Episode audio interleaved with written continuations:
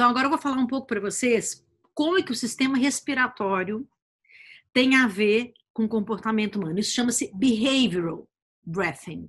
A respiração ela é totalmente ligada às emoções. Então, as emoções elas são processadas no sistema límbico do nosso cérebro e já faz 250 milhões de anos que acontece isso, tá, gente? É, uma, é uma, realmente um negócio muito experiente esse. o nosso sistema límbico ele tem muita experiência.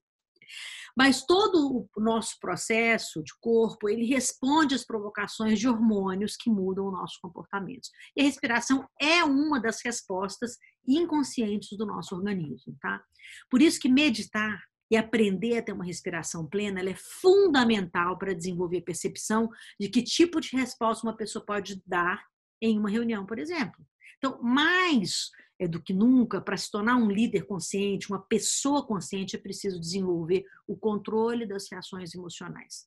Você não pode controlar as emoções, a gente já falou disso uma vez, mas as reações você pode. Que o ritmo da respiração cria atividade elétrica no cérebro humano, que aumenta os julgamentos emocionais e a memória.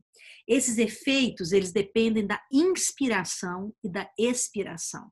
E ela é feita pelo nariz ou então pela boca. A amígdala, ela está fortemente ligada ao processamento emocional, em particular as emoções relacionadas ao medo. Então, dentro de um laboratório, por exemplo, os cientistas pediram para 60 pessoas tomarem decisão rápida, só olhando expressões emocionais diante de rosto que estava demonstrando medo, surpresa ou então algum objeto na tela. A partir daí, eles registravam a respiração de cada pessoa. Eles descobriram que ao inspirar, a gente sincroniza as oscilações cerebrais do sistema límbico. Ou seja, a memória que está ligando o nosso hipocampo, ela é mais ativada na inspiração do que na expiração.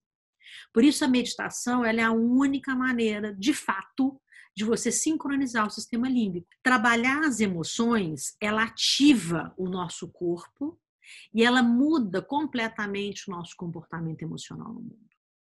A gente consegue perceber como uma reunião de board, por exemplo, pode tomar um outro rumo com todo esse conhecimento que eu estou fazendo aqui com vocês. Porque você vai perceber a inspiração e a expiração das pessoas.